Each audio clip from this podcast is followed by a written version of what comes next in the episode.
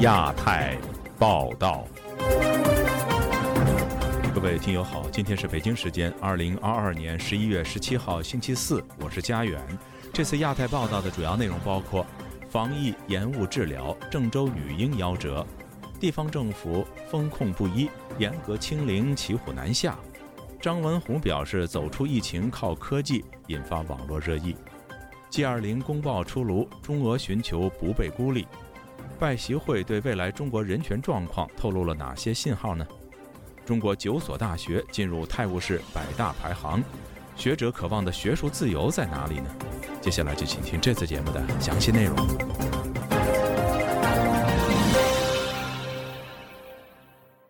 河南郑州一名四个月大的女婴因为延误救治十二个小时不幸死亡，该女婴的父母星期三在网上发布消息，指责防疫人员和急救站失职。众多网民也发文表示同情，并批评相关的部门人员。详情，请听记者古婷的报道。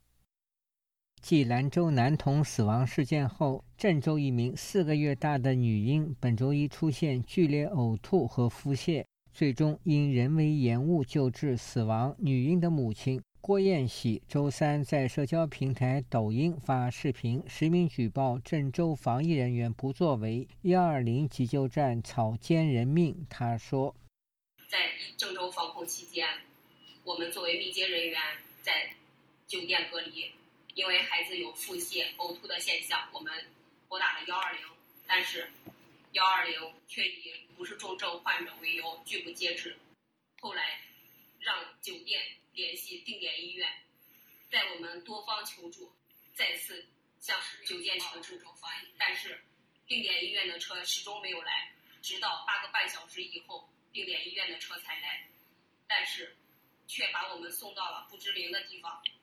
网易新闻周三消息，当天凌晨，李宝亮在微信群发求助信。他是河南省周口市淮阳县人。两个月前，他和妻子郭艳喜带着出生两个多月的女儿李思雨到郑州看病，因疫情被封控在郑州亲戚家里。十一月十二日，李宝亮妻子被认定无症状感染，送入方舱隔离。他和女儿也因此成为密切接触者。隔离在郑州未来路某酒店内。十四日早上，女儿李思雨出现剧烈呕吐和腹泻，于十一点五十七分打幺二零求助。幺二零接电话后称需要酒店医护打幺二零才行。李宝亮联系酒店前台协助，被拒绝。李宝亮说：“幺二零救护人员来后，先给他的女儿做抗原检测，结果显示阴性，而他为阳性。对方就以李宝亮为阳性不拉，其女儿不是重症，拒绝接诊。当晚八点左右，救护车才来将女婴接走，至深夜十一点到达距离郑州一百多公里的登封阳城医院。母亲郭艳喜说。”到了登封医院以后，没有人管，医生只发了一个体温计，医生也没有人过来问。孩子直到十二点钟的时候，凌晨十二点钟，因为体力不支，发生窒息，但抢救无抢救无效，三个小时以后死亡。面对孩子苍白而熟悉的脸庞，李宝亮嚎啕大哭。如今的李宝亮和妻子被隔离在登封阳城酒店。想着躺在太平间里的孩子冰冷的尸体，欲哭无泪。网易账号“冰书评说”写道：“有钱没救是天灾，有救被延误是人祸。”当李宝亮在微信群里向关注者“冰书评说”说“谢谢”这句话的时候，我更想对他说的是：这感谢其实是多余的。每一个关注这件事并为之呼吁呐喊的良知人士，不仅仅在为他鸣不平。也在为自己生存的环境斗争。孩子的母亲郭艳喜质疑有关当局：防控期间拨打幺二零，幺二零没有第一时间去接诊，并且互相推脱，推到了定点医院，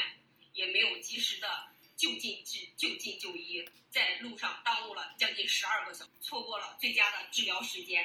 一个小小的呕吐腹泻，居然要了孩子的命，在郑州还有人权吗？郑州居民蒋女士对本台说：“疫情期间，政府三令五申要求医院禁止对重症者拒绝诊疗，但是地方政府我行我素，拒绝执行。上面的这个命令，下面根本就不执行。原来还有上行下效，现在是上行下不效。贾女士说：“当遇到经济利益时，地方官员却争先恐后的争夺利益，包括街道办、居委会争着垄断商品供货渠道等。对于上述原本可以避免的悲剧，引发热议。一网民称这是什么世道，纯粹人祸，敦促郑州方面调查这起事件的经过。在疫情期间，中国各地发发生多起类似事件，最近一次曝光的是十一月一日，兰州市七里河一名三岁。”男童需要送医院抢救，其父亲多次拨打幺二零急救站，但无人理会。在场的警察拒绝协助，导致男婴经抢救无效死亡。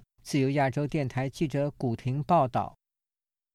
中国政府近日出台优化防疫二十条，给防疫松绑透露了一丝希望，但地方政策却出现分歧。有的地方严厉隔离引起反弹，但有的地方却遭批评直接躺平。有专家分析，现在中央的防疫政策骑虎难下，各地政府只能自求多福。以下是记者陈品杰的报道。中国国家卫健委周三公布，周二全国报告新增新冠肺炎病例超过两万例，其中无症状感染者超过一万八千例。根据官方数据，感染病例和无症状感染者主要出现在广东、重庆、甘肃、河南和北京等地。虽然染疫的人数上涨，但是重症的人数却不高。在此之前，中国官方出台优化防疫二十条，缩减风控力度。不过，对抗新冠疫情，地方政府却有不同的防疫政策，似乎出现分歧。在重庆市疫情严峻，当地政府在本周三就发布公告，要求民众非必要不离渝，非急需不离渝。不过，另一方面，河北的石家庄却宣布停止全员核酸检测，且不查验健康码。民众指这是躺平，并且也登上了互联网的热搜。中国红十字基金会原医疗救助部部长任瑞红就告诉本台，严厉的防疫政策在中共二十大之后有松绑的迹象，但是中央只公布方针，实际上却是在考验地方政府的执行应对能力。任瑞红说。但是中央在防疫的指导方面，它一定会慢慢的有一个松绑，至少让老百姓的怨气不会全部冲着他。地方的执行现在就是各自按照自己的那个理解，或者是按照自己的水平去执行，所以导致目前出现了这种百花齐放的这个状态，就是很混乱。就中央不愿意背这个锅，但是地方官员又没有这么强的一个执政能力，或者是说一个应变能力来解决自己本土的一个防疫问题，所以就造成了这种脱节。近日成为中国民众全体关注。的河北石家庄宣布不再强制全员核酸检测，仅针对重点区域实施。石家庄市市委书记张超超就强调，把该管的坚决管住，把该放的放开。这样的措施有民众称是在躺平。针对石家庄的新政策，互联网上出现了两种声音：一部分的网民认为自己成了白老鼠，防疫躺平导致身边都是阳性患者。不过，也有来自严格封控地区的网民说。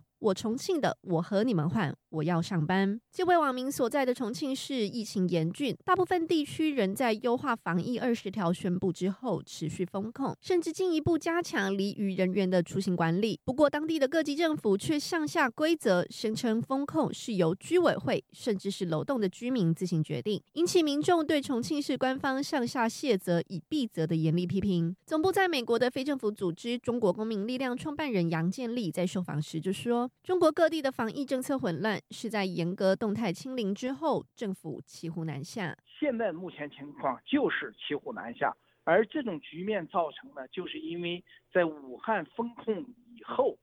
习近平以及中国政府没有及时的进口国际上的先进疫苗，造成了很多薄弱的环节。这个错误是他们这样造成的。但是今天对于中国政府来讲，它两难，放也不是，不放也不是。杨建立分析，严厉的风控政治需求，在中国国家主席习近平连任之后降低。加上国内经济下行压力激增，以及来自国际社会施加的压力，使中国政府不得不在动态清零政策上面松绑。但是，由于动态清零政策是习近平引以为傲的政绩，加上中国制产的疫苗效力不足，使各地政府无法真正开放与病毒共存。唯一能做的，就是在风控和放松之间摇摆，依照染疫数字高低，时紧时松，且战且走。自由亚洲电台记者陈品杰华盛顿报道。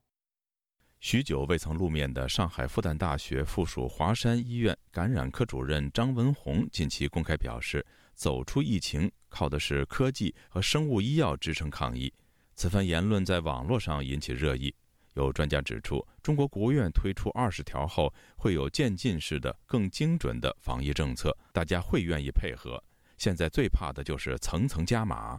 以下是本台记者黄春梅发自台北的报道。根据中国新闻网报道，二零二二年上海国际生物医药产业周十四日在上海开幕。在圆桌讨论中，张文宏主持讨论，对话多位重量级的中国科学院院士。特别的是，中国媒体都把焦点放在张文宏的讲话。最近，随着中国防疫二十条的发布，很多人对未来中国走出疫情有更多的期待。呃，我们其实内心非常清楚，呃，最终走出疫情看的肯定是科技，但是现在生物医药这所做的这些贡献，是不是已经提供了充足的一些支撑呢？我们相信中国是有能力，呃，来支撑我们整个抗疫走出这个疫情的，作为一个生物医药的一个支撑，能够达到这个目标的。台七联会长李正宏接受本台访问时解读张文宏的谈话，表示：“他是说我们有能力走出，没有说现在。”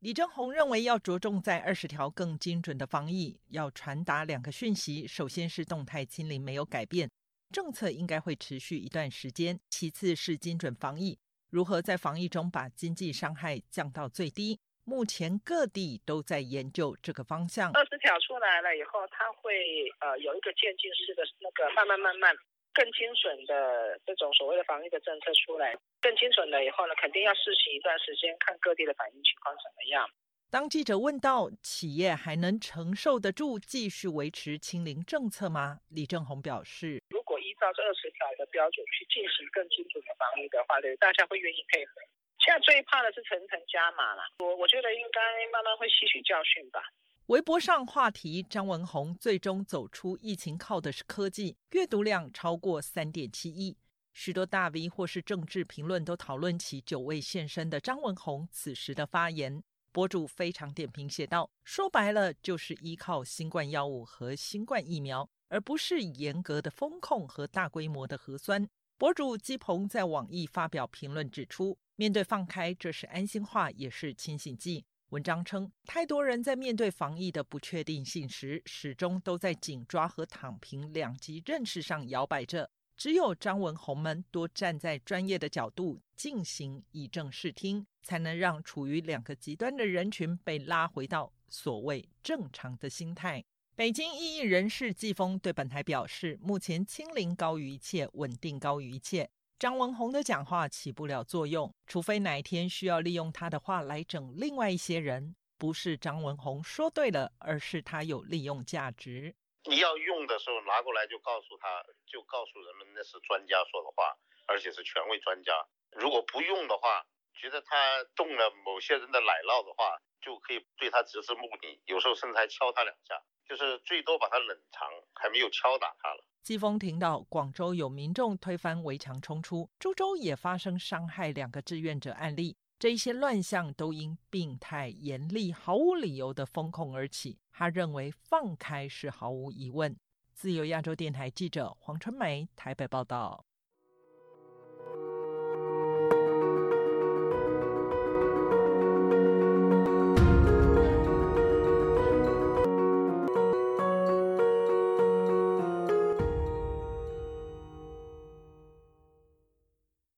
二十国集团领导人峰会十六号在印尼的巴厘岛落幕。原本传出可能难产的公报也顺利出炉，并以强硬的语言谴责俄罗斯对乌克兰发动的战争。这个公报达成的幕后有什么故事呢？而自称与俄罗斯关系坚如磐石的中国又如何在宣言中妥协的呢？以下是本台派往 G20 峰会采访记者唐佳杰发自巴厘岛的报道。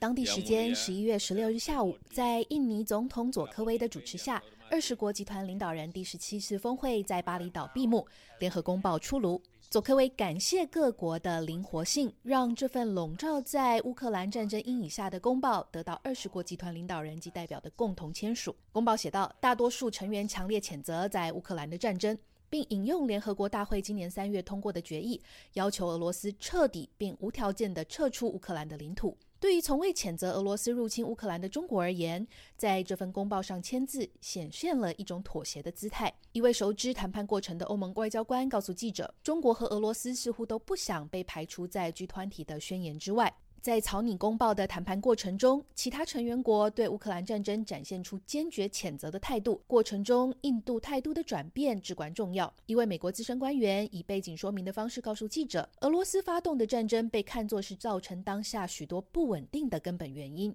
大多数的成员正在以孤立俄罗斯的方式表明，他们发动的战争正在给世界造成巨大的后果和苦难。”代表普京出席的俄罗斯外长拉夫罗夫在会场显得四面楚歌。视讯出席的乌克兰总统泽文斯基当着拉夫罗夫的面，三度用 G 十九向现场喊话。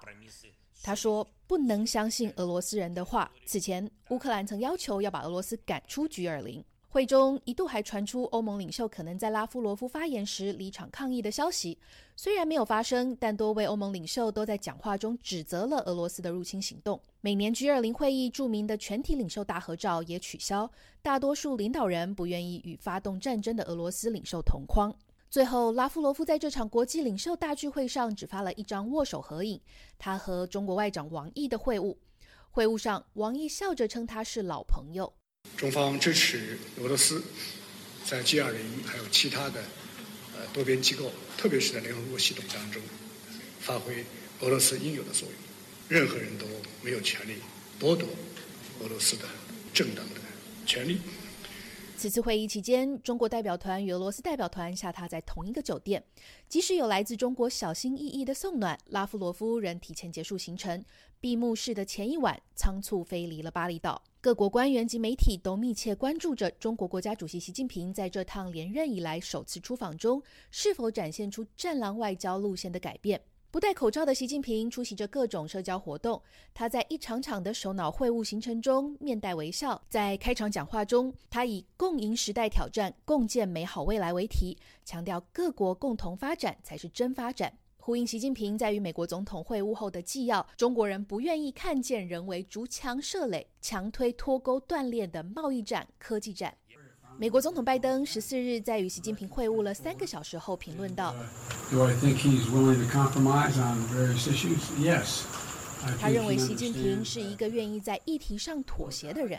十五日，习近平与包含法国、荷兰、西班牙、澳大利亚、阿根廷、韩国、南非、塞内加尔在内的八国领导人一对一会晤。这些会晤的视频及照片在中国官方媒体上被谨慎地释放出来。我很高兴啊。同阿尔巴尼斯总理先生会见。画面中，习近平面带微笑地向澳大利亚总理阿尔巴尼斯说：“要改善、维护、发展好两国关系。”这是中澳关系在长达五年多的紧张后首次的首脑会晤。法国总统马克龙在与习近平会晤后，用中文发推写道：“我与中国国家主席习近平一道，共同呼吁尊重乌克兰的领土完整和主权。”西班牙首相则在与习近平会晤后发推写道：“中国是应对乌克兰战争引发全球挑战危机的重要伙伴。”值得注意的是，中方的纪要并没有出现上述这些文字。会场上，西方国家对于习近平第三任期的新外交样貌保持着谨慎观察的态度。《华尔街日报》引述一位美方官员表示。在拜登团队看来，习近平似乎是在中国内部房地产低迷、经济下滑的不稳定时期，寻求一种外部的稳定及可预测性。报道说，美国官员相信习近平致力于授权他的高级顾问恢复正常沟通。十一月十六日，中国人民银行行长易纲与美国财长耶伦在 G 二零期间进行了两小时的对话。美国国务卿布林肯也计划在明年初访问中国。就在新一轮的对华接触重新展开之际。十六日，一段习近平在会场严肃批评加拿大总理特鲁多的视频被加拿大的随团记者拍摄到。习近平在影片中用威胁的口吻对特鲁多说：“如果有诚心，咱们就用一个互相尊重的态度来进行很好的沟通，否则这个结果就不好说了。”他不满加拿大官员把前一天两人的场边会晤内容放风给媒体。这个内容是特鲁多对中国在加拿大的内政干预活动表达严重关切。这部影片是这几天习近平出访以来外界第一次看到没带草稿、没有官媒摆拍的画面。特鲁多事后回应，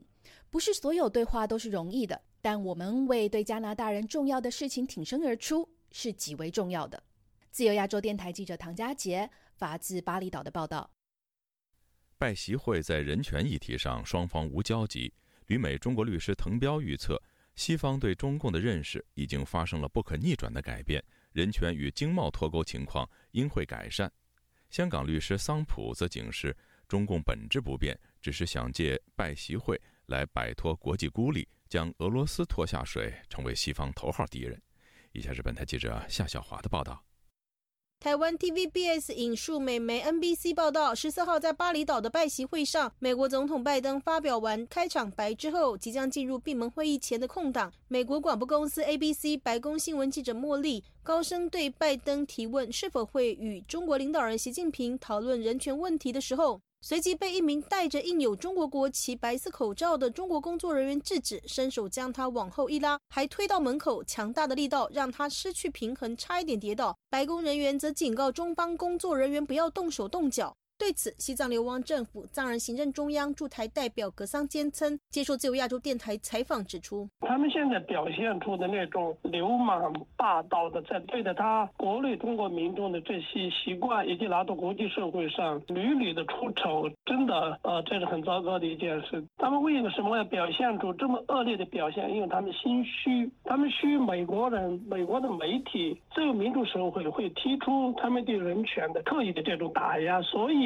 他们想采用对中国大陆民众的方式来压制这些提问。世界维吾尔代表大会发言人迪里夏提接受自由亚洲电台采访也说：“记者呢遭中方嗯代表团的这个拉扯和驱赶呢，是典型的这个暴力行为，反映出中国是有多么的恐惧这个人权议题。国际社会应该高度的意识到，中国不仅是在中国境内。”对于记者们采取各种打压，甚至将这种卑鄙野蛮的手段已经输出到了国外。世界维吾尔代表大会执行委员会副主席伊利夏提也说，这是典型黑帮社会的做法。拜登政府应该立即向中国政府提出强烈的抗议，中国政府应该向这位记者赔礼道歉啊，而且呢，应该追究那位中国人员的粗暴者的。责任，这样才能是国际上的国与国之间的平等和礼尚往来。按中国人的说法。中方不止阻挡记者提问人权问题。从美国、中国释出拜席会后新闻稿显示，双方在人权议题上各说各话，不见交集。白宫声明强调，拜登对于中国在新疆、西藏和香港的做法，以及更广泛的人权问题提出关切。中方声明则未提及拜登对中国人权的关注，只表示，习近平指出，自由、民主、人权是人类的共同追求，也是中国共产党的一贯追求。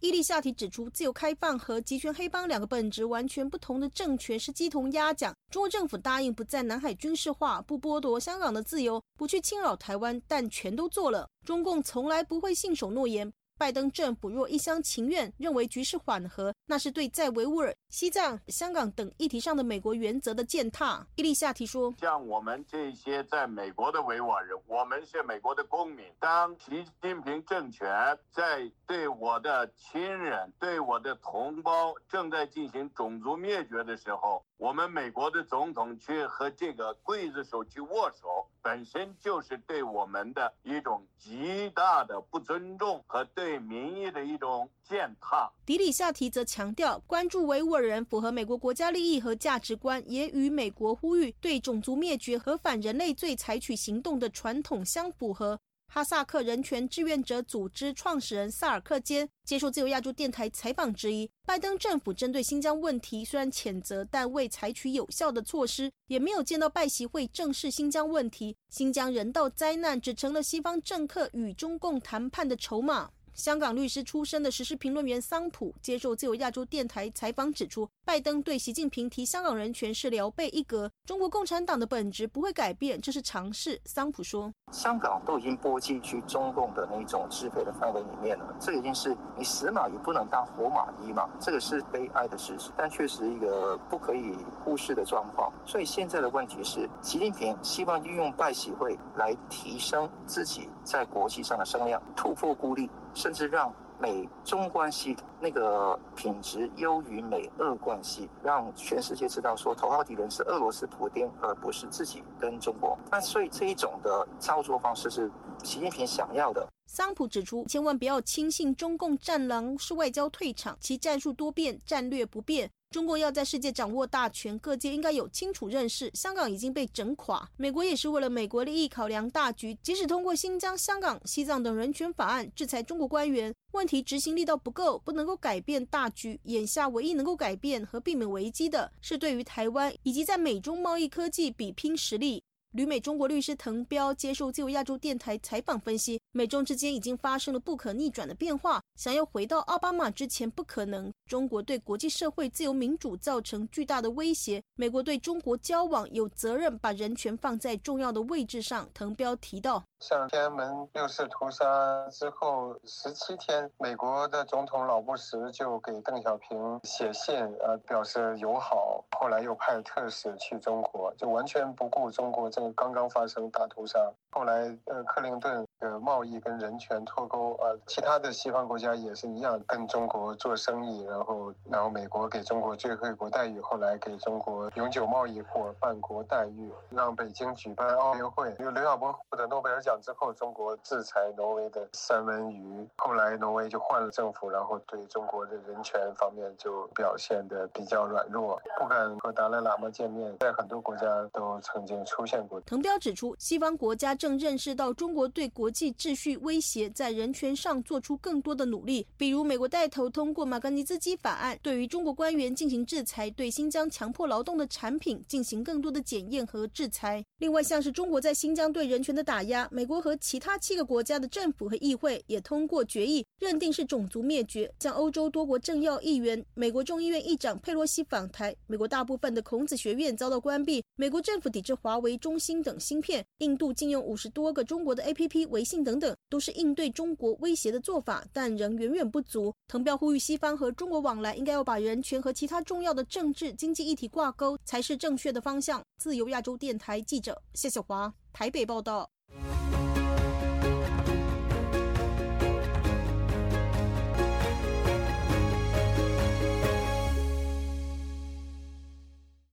英国《泰晤士高等教育特刊》十一月十五号公布二零二二年世界大学声誉排名，中国共有九所大学入榜，清华大学名列第九。中国大学声誉排名逐年升高，这背后代表着什么样的含义呢？中国的大学是否即将崛起并超英赶美了呢？以下是本台记者唐媛媛的报道。相比中国去年有七所大学被列入泰晤士世界大学声誉排名前一百名，今年度的排名中，中国的大学有进步的趋势。美国伊利诺州立大学政治学系教授王德玉在接受采访时告诉本台记者，虽然中国大学的排名在世界排行榜中有上升的趋势，但他并不认为这是中国学术崛起的象征。因因为在中国很多时候是就是为了一些刷一些排名啊，啊，就是刷一些论文呐，它实际上在一些硬的指标上，即使是上去了，也不代表这个学校的创新能力，甚至这个国家的创新能力有大幅的提高。纽约城市大学政治学教授夏明则表示，世界大学排行背后皆具有商业价值与目的，所有想参与的大学都需要交费才能进入评选，因此评选也是一种商业炒作。而中国作为一个具有巨额经费的市场，自然在世界排行中能越来越崭露头角。不过，夏明也不否定中国大学的质量正在提升。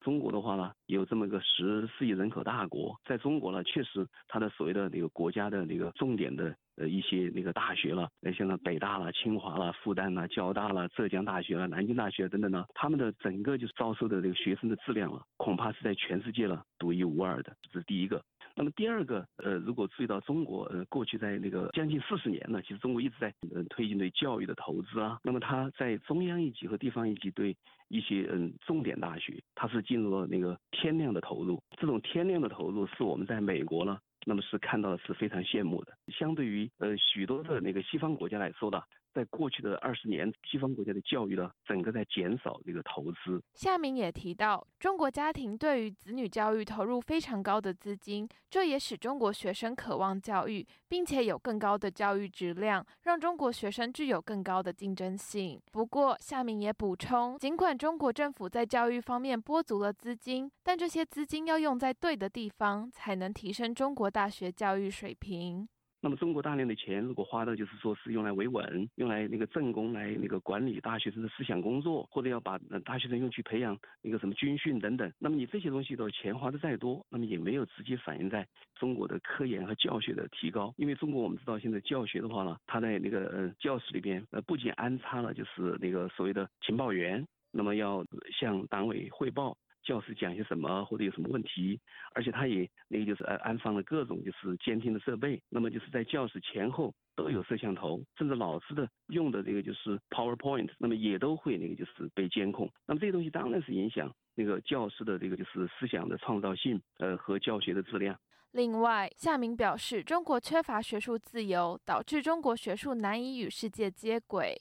呃，中国的对呃敏感词的这个就是嗯呃监控，那么使得许多的理工科的研究的话呢，在全世界都没办法进行正常的交流，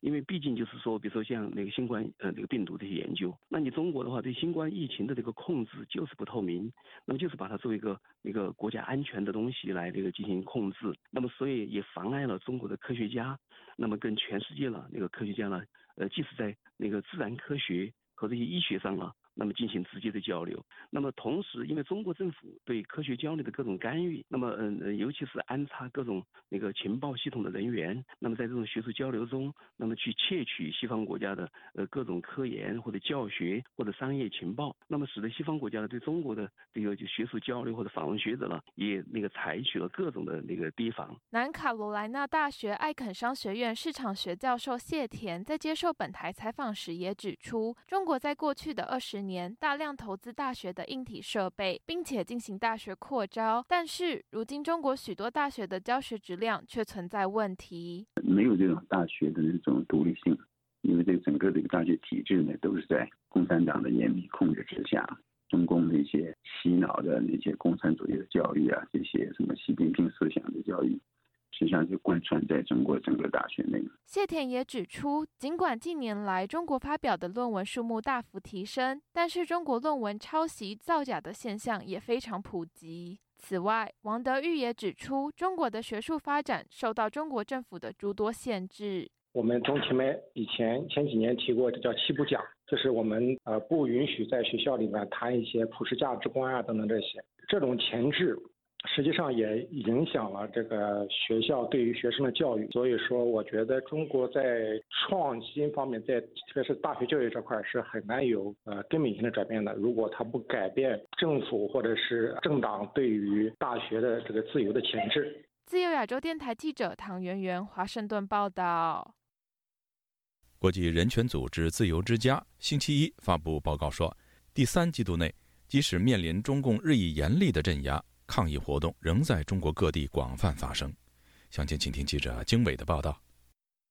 十一月十四日，人权组织自由之家发布一眼网的第三季度研究报告。报告指出，尽管中共当局实施日益高压的统治和镇压，但第三季度内抗议活动在中国仍频频发生，并且分布广泛。该报告分析指出，今年六月至九月期间，在中国共发生了六百六十八起抗议事件，抗议范围涵盖期房烂尾、劳工、银行暴雷、新冠防疫政策等，其中六百三十六起发生在线下。报告指出，至少有共八千七百五十五人参与了线下抗议活动。数据显示，至少四分之一的案例遭到了中共当局实施的包括暴力、恐吓、拘留和审查在内的系统性打压，共有七十五起事件涉及暴力行为。报告分析说，使用暴力是最普遍的镇压形式，尤其是推搡或拖拽抗议者。今年七月，四家河南银行暴雷，因无法提现，七月十日，大批储户聚集在中国人民银行郑州支行门前维权抗议。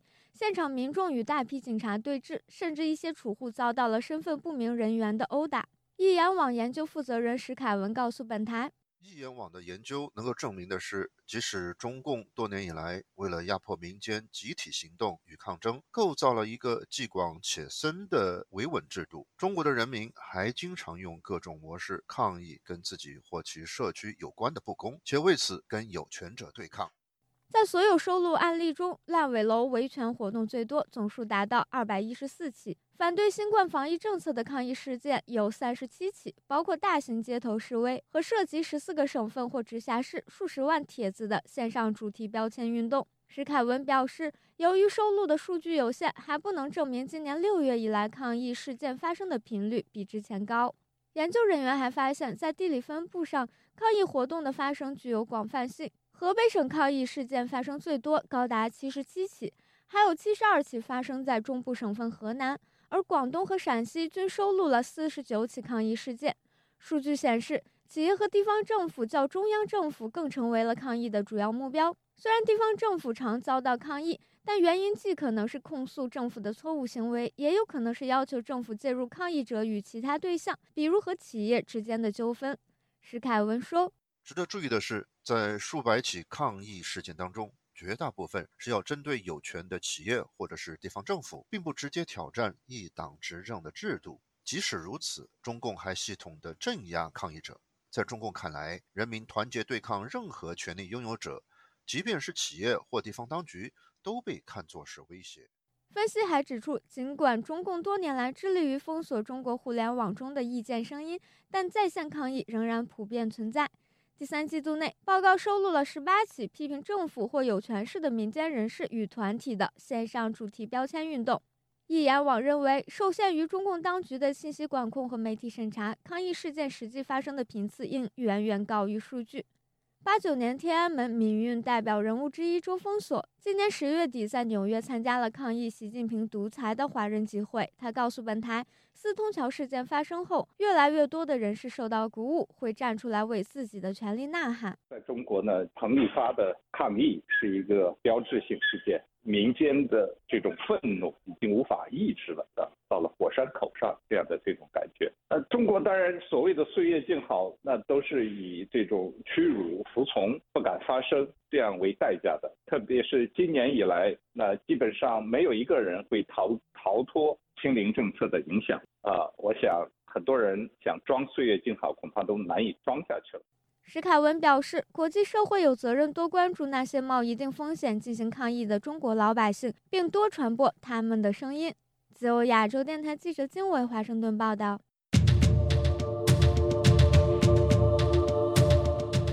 中国国务院联防联控机制发布直播时，有新疆网民在评论区用乌鲁木齐刷屏，其中三人录制相关画面并转发，而被警方刑事拘留。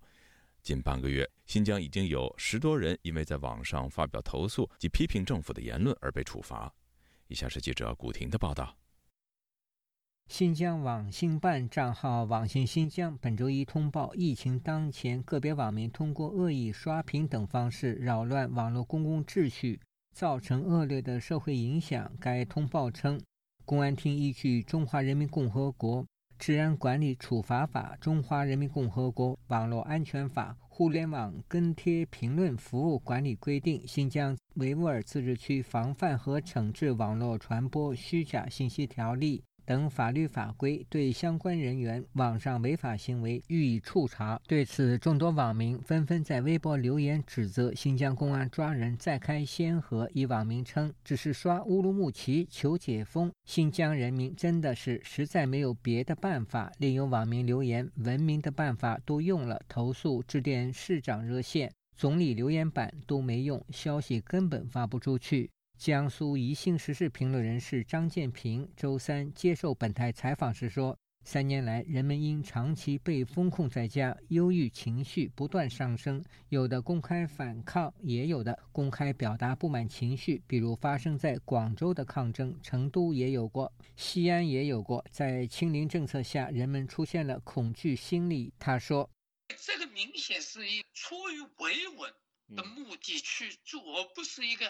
科学防疫，嗯，当然现在不是有官员说嘛，我们和谐的太太太久了，让人匪夷所思的这种言论。通报显示，十一月十二日，新疆喀什网民李某接纳多家新闻媒体账号和直播时间表，并利用短视频散布内容为抖音官媒统计。我们知道该怎么做了吧？煽动他人在新闻媒体账号直播期间恶意刷屏，扰乱网络公共秩序，造成不良的社会影响。公安机关依法对李某立案查处。官方通报称，同一天，乌鲁木齐黄姓网民在中国国务院联防联控新闻发布会直播期间，用“乌鲁木齐”字样恶意刷屏，并将评论截图利用短视频散布，扰乱网络公共秩序，造成不良影响。经核实，并根据《中华人民共和国治安管理处罚法》《中华人民共和国网络安全法》第二十条等规定。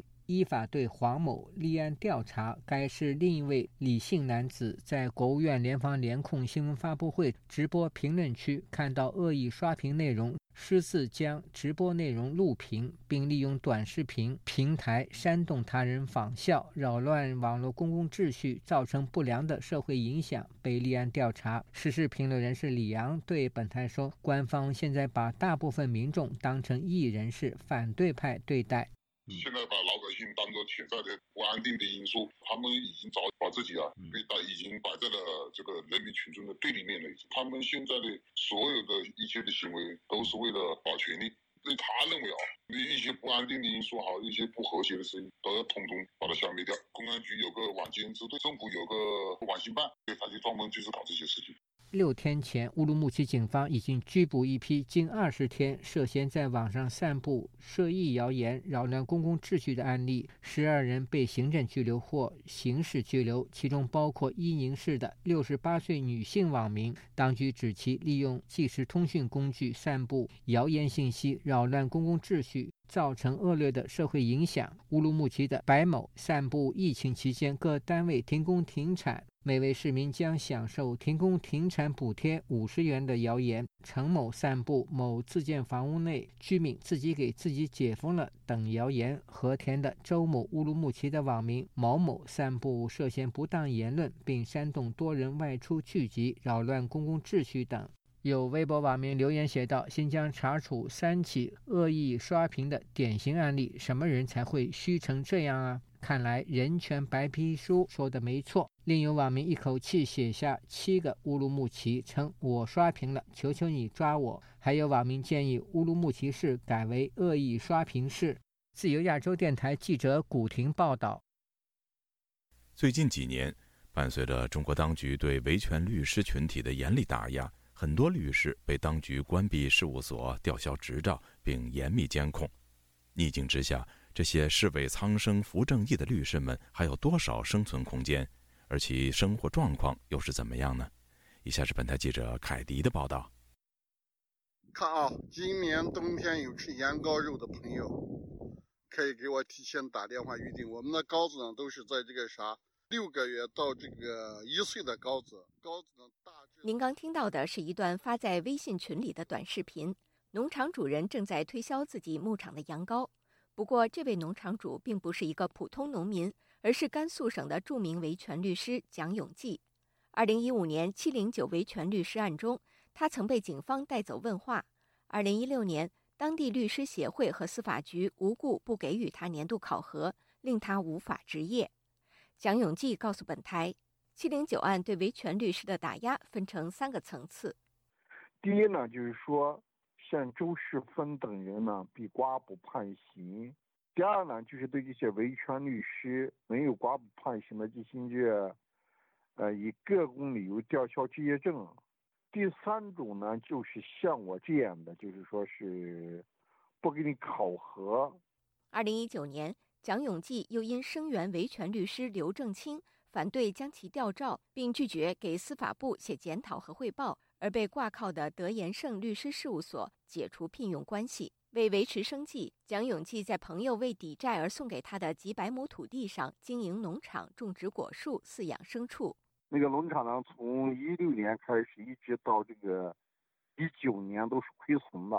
啊，现在可能刚刚好一点。现在这个农场里每一年能收个这个啥，三四十万。除了农场，蒋永记还代理一些法务工作，补充家庭收入。近几年来，在当局全面打压下，很多中国维权律师不得不像蒋永济一样想办法谋生，少数被迫转行，大多数还在努力从事和法律相关的事务和咨询工作。广州维权律师隋木清早在2018年初就被当局以莫须有的罪名吊销了执业证。他代理过许多人权捍卫者案件，包括黄琦、丁家喜、郭飞雄等。但他告诉本台，近几年都没有做过什么案子。一则是这个来请的人少了很多，另一方面呢，没牌以后呢，因为要办案呢非常困难，所以很多案件呢，人家来找也不太敢答应人家。那么又没能转型，所以这个经济上的窘迫，呃是非常明显的。湖南长沙律师文东海曾是七零九案当事人王宇的律师，后因代理法轮功信仰案件。于二零一八年五月遭当局吊销律师执业证，如今他自己开设了法务公司长沙汇聚法律咨询服务有限公司。因不能出庭，他只能做一些没有律师证也能做的业务。诉讼案件就要找其他有证律师合作。我真的是做案件的话，他们还很少骚扰，因为他们觉得觉得我这个主要是去挣去挣钱的话，他们是持一个欢迎的态度的。文东海告诉本台。现在主要问题是案件越来越难办了。现在这个法院也好，呃，检察院也好，公安也好，就包括一些政府机关也好，都是越来越不守规矩。然后呢，他们也不把法律当回事了，做很多事都是没有任何底线。在被当局系统打压、吊销执业证的过程中，这些维权律师们也在努力为自己维权。那么他们的遭遇又是如何呢？令其磊曾任七零九案的代理律师。也曾任十二港人案委托律师。二零一八年六月以来，北京市司法局就不给令其磊所在的北京瑞凯律师事务所和他的律师执业证进行年度考核。二零二一年一月和十月，司法局又违法将其律师事务所和执业证注销，并阻止他转所。令其磊随后启动了五个维权步骤，但官方都是以不让立案的方式处理。目前他还在继续上诉。并申请律师事务所遭强行注销的国家赔偿。他感叹说：“我们甚至有的时候不苛求能够打赢这场官司，我们只需要你能立案，走一下法律程序，就算这样一点想法都成了一种奢望。这还是在北京首都的法治环境。”令其磊说自己目前完全处于失业和无业状态，还一直被河南老家的公安部门予以关照。要想从事法律相关工作，或者是改行做其他，都非常艰难，被处处刁难。展望前景，他觉得很不乐观。但依法维权是他的唯一选择。结果不敢设想，但过程我们绝不放弃。上海维权律师彭永和曾多次代理敏感案件。并就公共事件发声。二零一七年，他因公开退出上海律师协会而遭到当局持续打压报复。二零一八年和二零二零年，他分别以跳黄浦江和上街挂牌乞讨的行为艺术方式抗议当局阻止其正常执业。当时他在视频中说：“我的讨饭生涯开始了。我三年没有收入，我的律师证还在，但是我找不到律师事务所。”我一找律师事务所，他们就说我的政有政治倾向问题，所以在我的律师证被干掉之前啊，除了转行，剩下的只能讨饭。彭永和告诉本台，这既是一种表达方式，更是他目前的现实写照。最近几年，他一直处于失业状态，生活基本靠妻子收入维持。政府国保也一直在和他谈，称希望给他一条出路。嗯，一个对他们来说也是消除隐患吧。那么你安定下来了。那对他们来说也算是一个工作的成就啊，也算是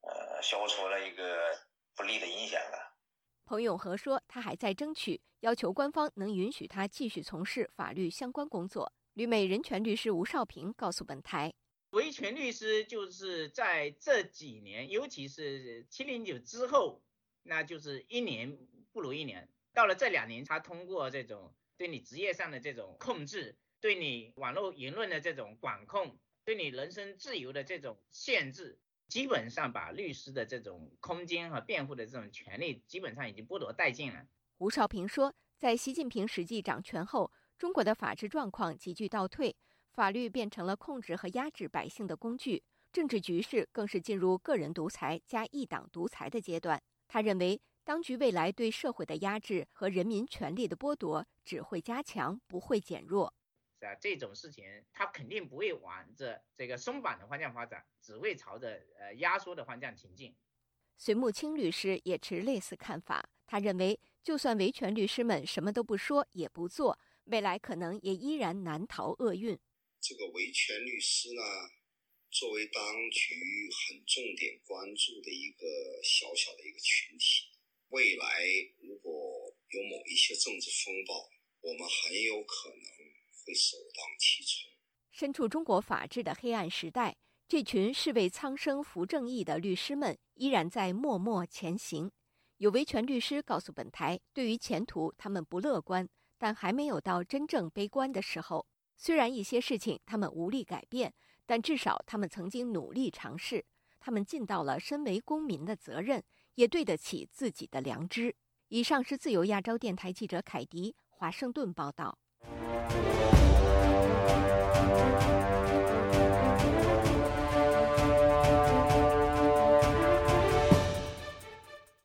美国国会美中经济与安全审议委员会发表年度报告，在香港专章详细说明北京对香港全面控制下，香港如何失去曾经拥有的言论、集会和宗教等自由。流亡的香港前立法会议员和在海外的港人团体欢迎这份报告，提出多项针对港府的建议。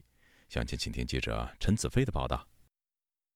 美国国会美中经济与安全审议委员会发表最新的年度报告，香港成为其中的专章，详细说明北京对香港在行政、立法和司法等多方面的破坏情况。报告表示，北京透过所挑选的特首，使香港政府的所有部门被北京牢牢掌控。同时更改香港的选举方法，把议会变成只有爱国者的橡皮图章，开启新时代下北京对香港的全面管制。香港在二零二零年实施国安法后，曾经拥有的言论和宗教等自由。几乎全消失。又指港府在积极制定本地的国家安全规定及基本法二十三条立法，使香港在国家安全的处理与中国更为一致。报告指出，港府透过法律打压反对声音以及严格的防疫管控政策，导致大批港人和在港的外籍人士离开，外资企业把地区的业务和总部迁离。经济前景存在隐忧，使香港脱离区域的枢纽角色，变成越来越孤立。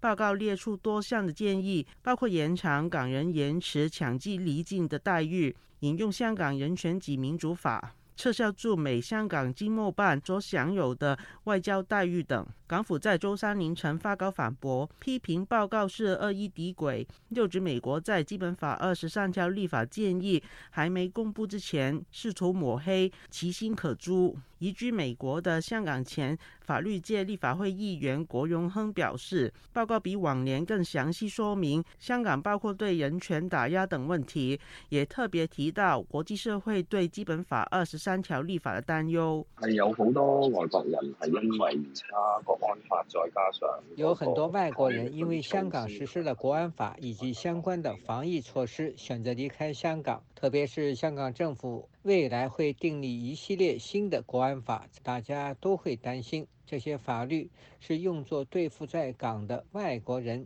有很多人已减少在香港的投资。在美的港人团体香港民主委员会策略及活动总监郭峰仪表示，报告提出多项对香港问题的建议，有采纳在美港人团体的看法，使他们感到很鼓舞。他表示，部分的建议是喜出望外，特别是建议被港府封锁网页的清单，相信能成为香港资讯和言论自由收紧的重要证据。香港政府他们不敢像中国一样的有网络防火墙，因为他们希望可以继续塑造一个国际金融中心的形象。他们去封锁不同网站，有点像打游击战，今天就锁这一个网站，明天另一个，然后要是你。不是主动的纪律，是很难看到香港现在资讯自由是在刷紧。对于香港政府实际上封锁了多少香港网站。要是我们有这类型的记录以后呢，可以有一个很明确的证据。流亡海外的香港立法会前民主派议员史之峰也欢迎这份报告，乐见报告提出多项协助港人的建议，特别是撤销驻美香港经贸办所享有外交待遇的建议，有助防止北京透过香港驻外的官方机构进行渗透。经贸办嗰個建議呢，某程度上都係回應緊對中國嘅威脅咯，同埋佢經貿辦有關撤銷香港經濟貿易辦事處所享有外交待遇的建議，相信是回應中國的威脅，同時也是看到香港經貿辦的作用，是在做大外宣。我自己身在外國，看得更清楚。例如香港回歸二十五週年的所謂文化活動以及賣的大型廣告，全部都是香港駐當地的經貿辦主導，也是在说香港在一国两制下的繁荣稳定。这类软性的渗透，是大外宣和政治宣传，洗白香港发生的侵犯人权的事件。许志峰表示，取消香港驻外人员的特别待遇，也能够防止他们学习中国外交官员的做法，打压海外的香港人。就亚洲电台记者陈子飞报道。听众朋友，接下来我们再关注几条其他方面的消息。英国首相苏纳克与中国国家主席习近平原定本周三在二十国集团峰会期间举行场边会谈，但英国首相办公室指出，会谈因行程安排问题取消。苏纳克日前才说会随时准备支援台湾。苏纳克发言人十六号告诉法新社，会谈已因行程安排问题而取消。唐宁街星期二的声明中表示。苏纳克计划推动伦敦与北京建立坦诚而且具有建设性关系，中国构成系统性的挑战，而且是长期的，并提到北京的专制领导层意图重塑国际秩序。路透社报道说，苏纳克在前往二十国峰会的专机上被问到是否认为英国应该对台湾提供武器，他当时说，英国正在检视所有的相关政策。我们对台湾的政策很明确，就是不应该片面改变现状，应该以和平的方式解决，如同我们对抗中国的侵略一样。我们随时准备支援台湾。各位听众，这次的亚太报道播送完了，谢谢收听，再会。